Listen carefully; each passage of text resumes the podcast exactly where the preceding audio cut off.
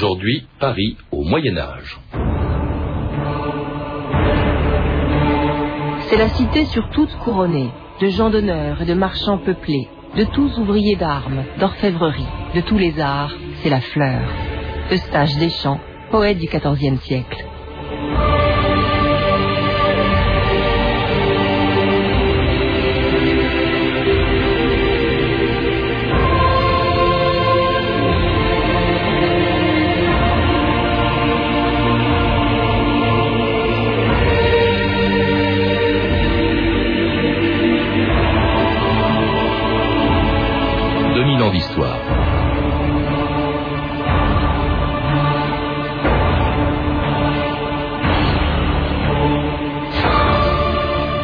Soit le centre du monde, les Parisiens en sont convaincus depuis longtemps. Ce qu'ils ignorent peut-être, c'est que bien avant que la Tour Eiffel et les Champs-Élysées deviennent des emblèmes de la capitale de la France, Paris au Moyen Âge était déjà une ville considérable. Elle n'avait pourtant que 200 000 habitants sur un territoire 30 fois plus petit qu'aujourd'hui, mais dans l'Europe féodale et rurale de l'époque, cela suffisait pour faire de Paris la ville la plus importante de l'Occident, celle où dans le royaume de Louis XI, tout un peuple de bourgeois et de mendiants, de truands et de moines, d'étudiants et d'artisans rêvaient tous de devenir des Parisiens. Paris, je te salue. Je te salue en vous, car je veux que Paris, ce soit vous tous aussi. J'aime bien mes soldats, j'affectionne mes ouvriers, mais vous, mes artisans, je vous mets à l'honneur. Soyez français, bien entendu, mais peut-être avant tout, soyez parisiens, car c'est un privilège. Menuisiers de Cahors ou de Pont-à-Mousson, parvenus à Paris, soyez des ébénistes. Fabricants de quincailles à la Roche-sur-Yon, deviens ferronnier d'art en t'installant ici. Bijoutier de Nevers ou de Clermont-Ferrand, parvenus à Paris, devenez des orfèvres. Roux, bonjour. Bonjour. Vous êtes historienne et auteur d'un livre sur Paris au Moyen Âge, publié chez Hachette, un livre dans lequel vous rappelez qu'à l'époque, comme on vient de l'entendre d'ailleurs dans cet extrait de film, Paris était essentiellement peuplé, peuplé de provinciaux. Ce n'était pas une ville de province, mais c'était une ville de provinciaux. Qu'est-ce qu'ils venaient, qu'est-ce qu'ils venaient chercher euh, à Paris? La proximité du pouvoir? Euh, oui, euh, d'abord ils venaient chercher sans doute des conditions d'une vie meilleure que dans leur village d'origine.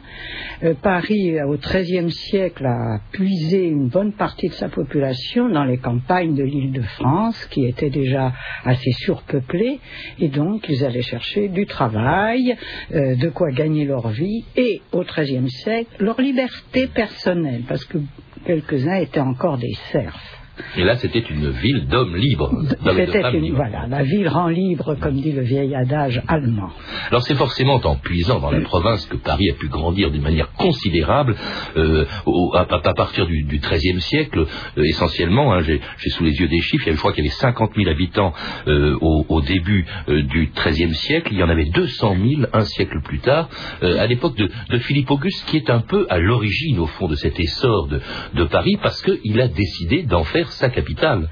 Oui, euh, il a décidé d'en faire sa capitale à un moment où la royauté euh, a déjà euh, anciennement pris l'habitude de faire, de chercher une capitale où Paris était déjà bien désigné. Mais Clovis, c'est vrai que Clovis, hein, au VIe siècle, au VIe siècle, avait déjà décidé d'en faire la capitale. Mais enfin, les, rois voyageaient beaucoup, c'était une royauté itinérante jusqu'à Philippe Auguste. Voilà. Je pense que c'est ça. Et la deuxième chose qu'il faut rappeler, c'est qu'au milieu du XIIe siècle, la rive droite s'est développée avant la rive gauche.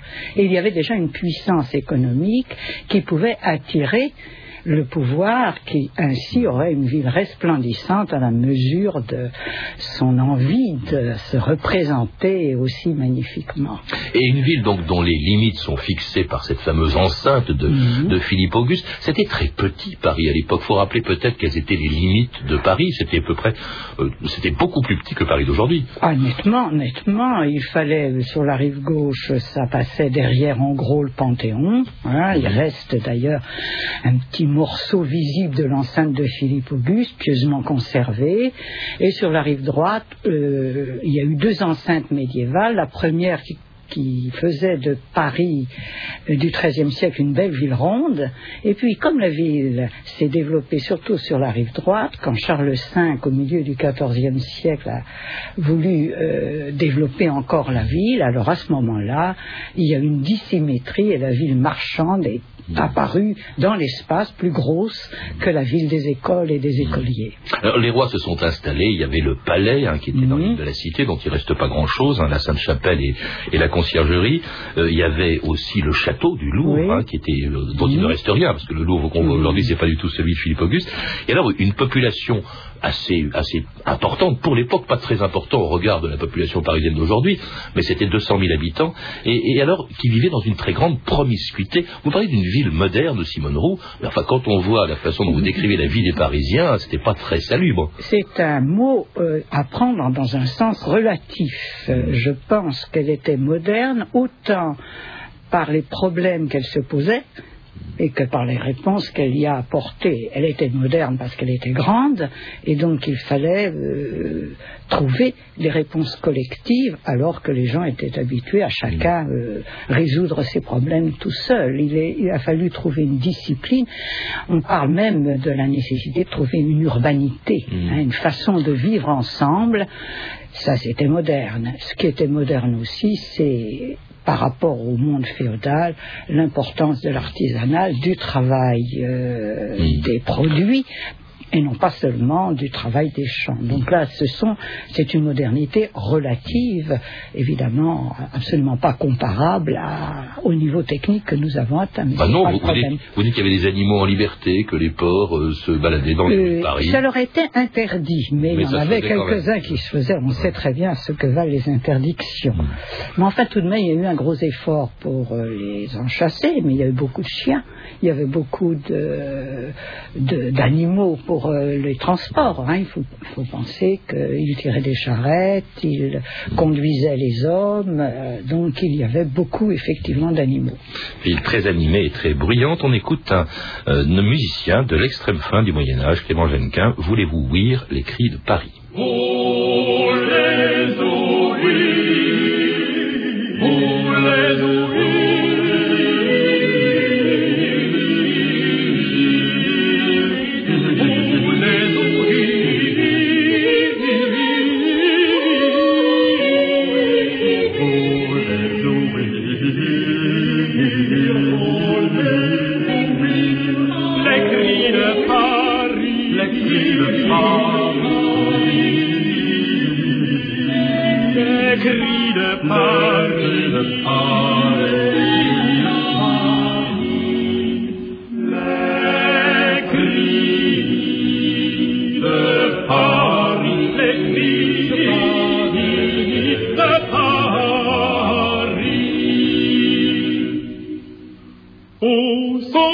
petits Où sont-ils ces petits vermeil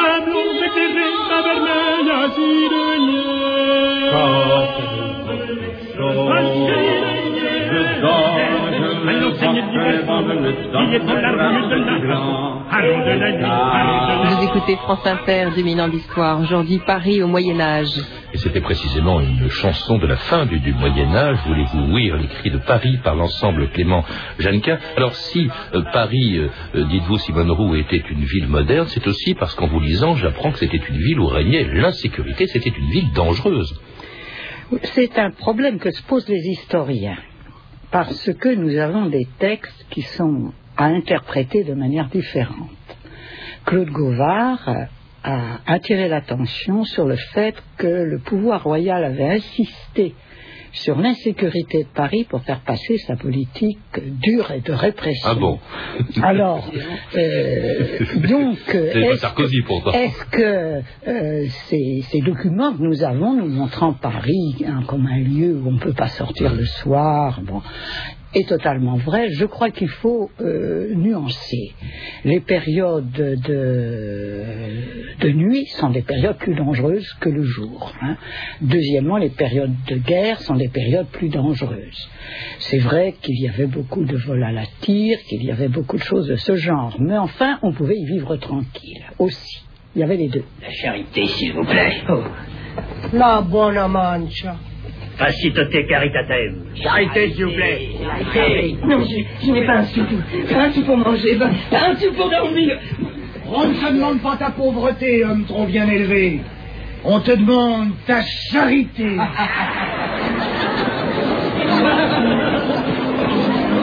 Où suis-je? À la cour des miracles.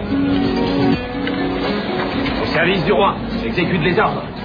Allez, partez Chassez La place de grève est assez grande pour les baladins.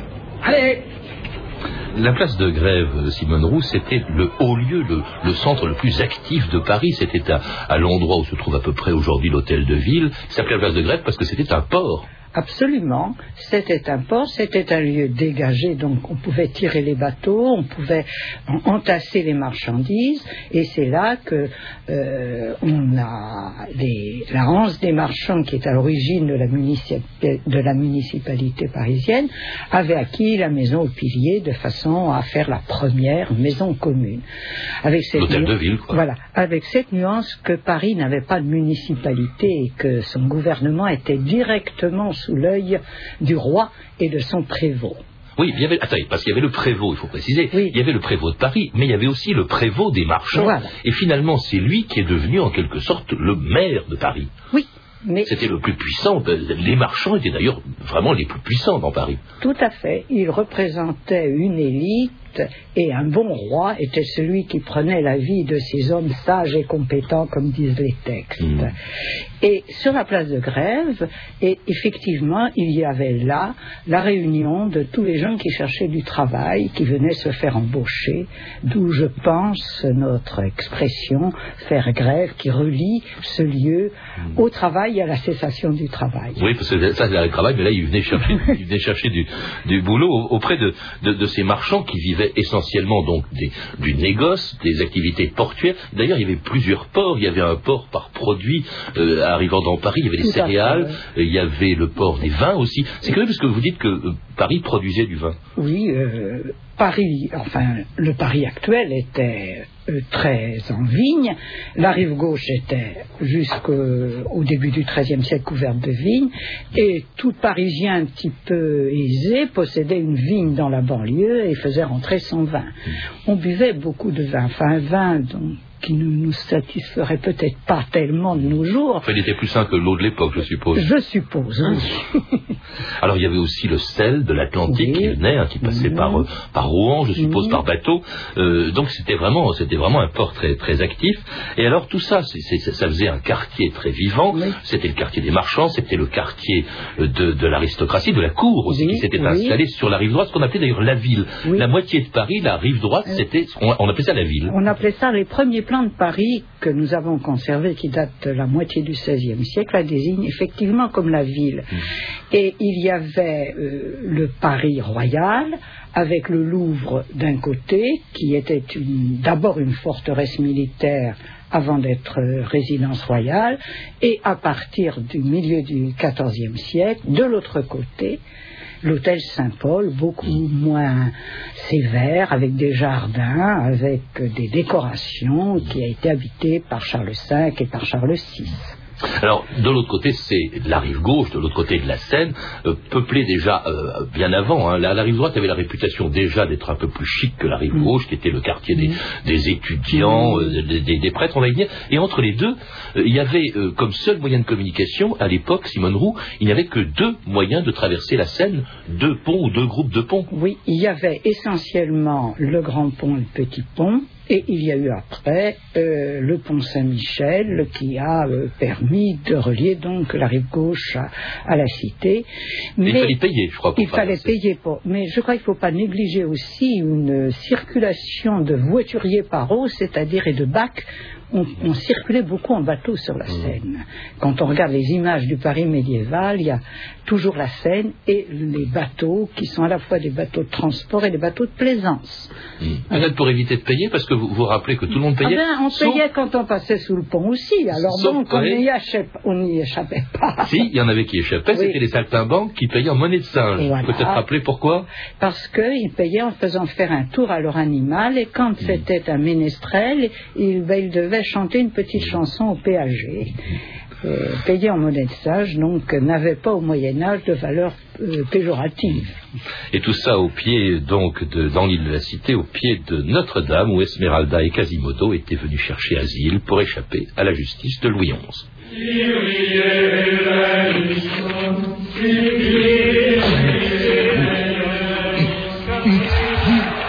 Azul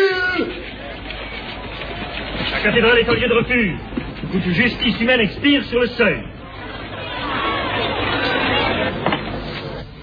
Droit d'asile. Mais c'est... Un merveilleux privilège, nous le savons. Mais nous voudrions savoir surtout s'il a déjà été, ne disons pas, violé. Enfin, vous me comprenez. Parfaitement. Et le droit d'asile, sire. Mais bien des princes ont outrepassé ce privilège des églises pour la gloire de Dieu et la nécessité des États.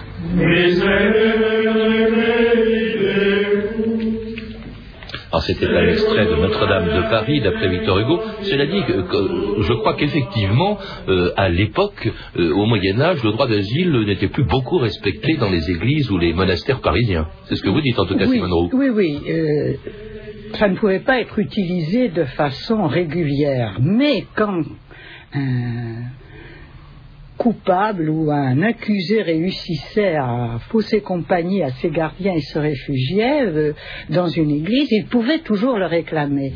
Et l'abbé Leboeuf explique, au euh, qui écrit au XVIIIe siècle, que l'abbé de Sainte-Geneviève avait fait placer très haut un anneau, puisque pour réclamer le droit d'asile, il fallait toucher l'anneau. Et là, euh, avec un géant Fallait qui atteindre l'anneau. Oui. C'était une façon de rendre plus difficile euh, ce droit euh, qui, Mm. effectivement, commençait à apparaître un peu euh, difficile à observer. Alors Sainte-Geneviève dont vous parlez, Saint-Germain aussi, c'est évidemment la rive gauche, ce qu'on appelle l'université, car le domaine de l'Église, c'est surtout la rive gauche. Il y a beaucoup d'ecclésiastiques, en fait, euh, dans le Paris du, du Moyen Âge, Simone Roux.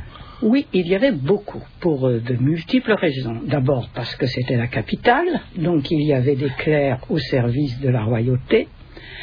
Et il faut rappeler que Paris était un évêché dépendant de Sens. Ah bon, c'était pas l'évêché, euh, il n'y a pas d'archevêque à Paris. euh, pas avant l'époque moderne. Charles V avait bien essayé de demander au pape, mais le pape lui avait dit non, non, non, euh, il ne faut pas changer les choses, euh, il faut rester euh, comme c'était traditionnellement. Donc, d'où le bel hôtel des archevêques de Sens à Paris. Ils avaient un pied à terre parce qu'il fallait quand même qu'ils prennent conseil et qu'ils soient auprès du roi. Il y avait beaucoup de religieux réguliers, hein, des ordres mendiants, hein, des dominicains, des franciscains, il y avait les béguines, il y avait euh, les ordres euh, mendiants aussi comme les carmes, il y avait énormément de religieux et il y avait tous les étudiants, les maîtres et les écoliers. Alors justement, il faut, il faut rappeler, Simone Roux, qu'à l'époque, à partir d'ailleurs de Philippe Auguste, justement, c'est le clergé qui détient, qui obtient le monopole de l'enseignement, en tout cas le droit de Je ne décerner. le dirais pas comme ça. Ça a toujours été l'Église à Oui. cette époque qui détenait le, méno- De le fait, monopole de l'enseignement. Et les étudiants et les maîtres ont commencé à s'organiser à la fin du XIIe siècle. Et ils se sont heurtés à la fois à l'évêque et au pouvoir royal. Et ils ont été protégés par le pape. Et Philippe Auguste leur a donné des privilèges qui euh, correspondaient aux privilèges ecclésiastiques. Donc euh, là, c'est le roi qui suit la papauté.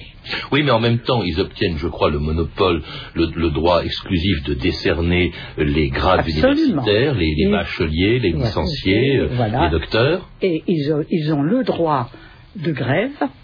Ah bon? Oui, ils ont le droit de suspendre leurs cours si on atteint leurs privilèges, et ils ont le droit de quitter Paris, c'est le droit de sécession pour aller enseigner ailleurs. Ils l'ont exercé au XIIIe, au XVe, ça fait grincer des dents, et les rois comme Louis XI rappellent que s'ils ont des problèmes, qu'ils aillent devant le Parlement qui les réglera.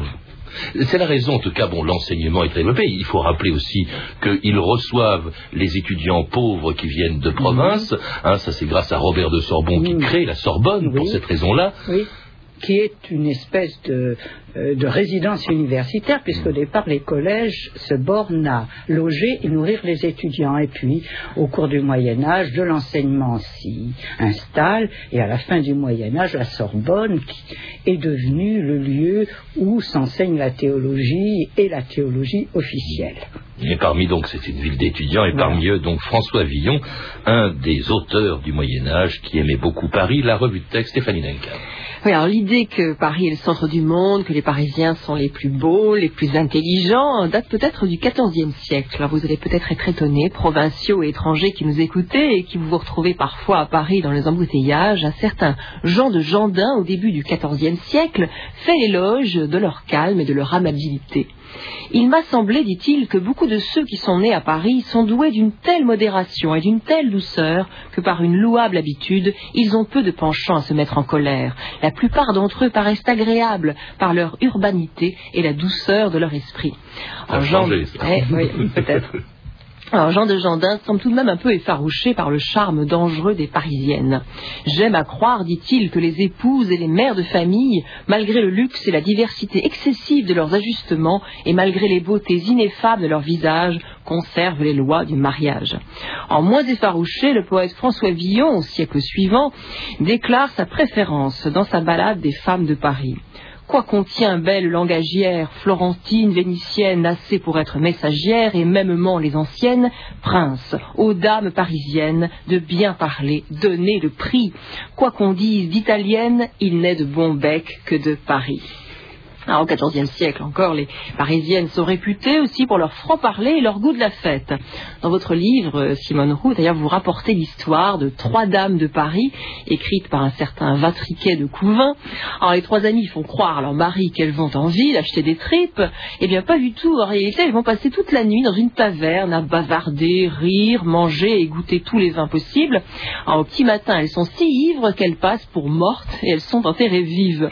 Et en se réveillant au les trois parisiennes, nullement effarouchées, crient au tavernier Drouin, Drouin, apporte trois harengs salés et un pot de vin.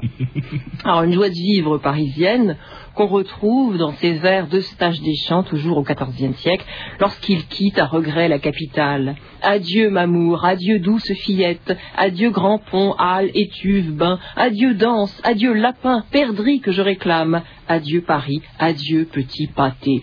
Mais ça fait longtemps aussi que le sentiment de supériorité des Parisiens agace. Il agace, par exemple, Rabelais, qui, pour les ridiculiser, place à côté d'eux le gigantesque Gargantua. Le peuple de Paris, écrit Rabelais, étant sot, tant badaud et tant inepte de nature. À part Rabelais, qui était un Parisien d'adoption, hein, je crois qu'il est né à Chinon, mais il est mort à Paris, euh, vraiment, il y a déjà eu un orgueil extraordinaire de la part des Parisiens d'habiter leur ville.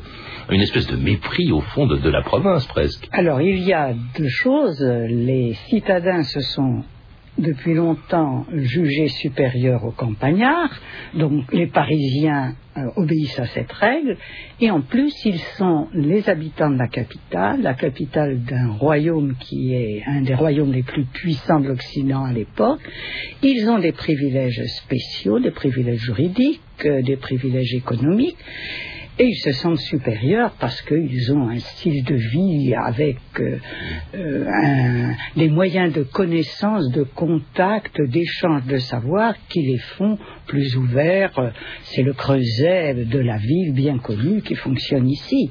Mais, mais ils ont connu quand même des difficultés Ah graves. oui, Il y a eu la oui, guerre de oui. Cent Ans, il y a eu les Armagnacs et les Bourguignons, beaucoup Oui, de départs de, de Paris. Il y, a, il y a quand même euh, une espèce de a- déclin temporaire qui s'est Il y produit a eu au une XVe très siècle. très grave crise, euh, non pas euh, dans la première moitié du XIVe siècle où la ville a réussi à surmonter son traumatisme, c'est-à-dire la grande peste et ensuite euh, la révolution d'Étienne Marcel, mais c'est la première moitié du XVe siècle qui a été épouvantable parce que là, la ville, le, le système urbain s'est coincé.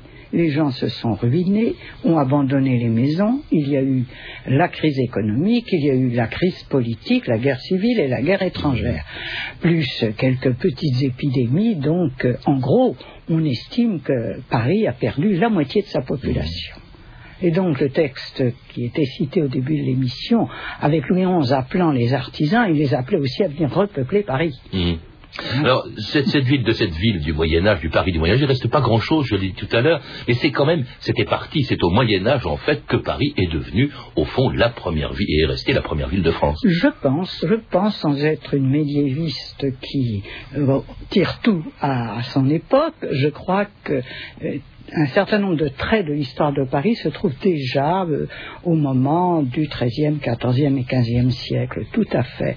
Merci euh, Simone Roux. Je rappelle donc que vous êtes l'auteur euh, d'un livre, Paris au Moyen Âge, publié chez Hachette Littérature dans la collection célèbre La vie quotidienne. Vous avez pu entendre des extraits des films suivants.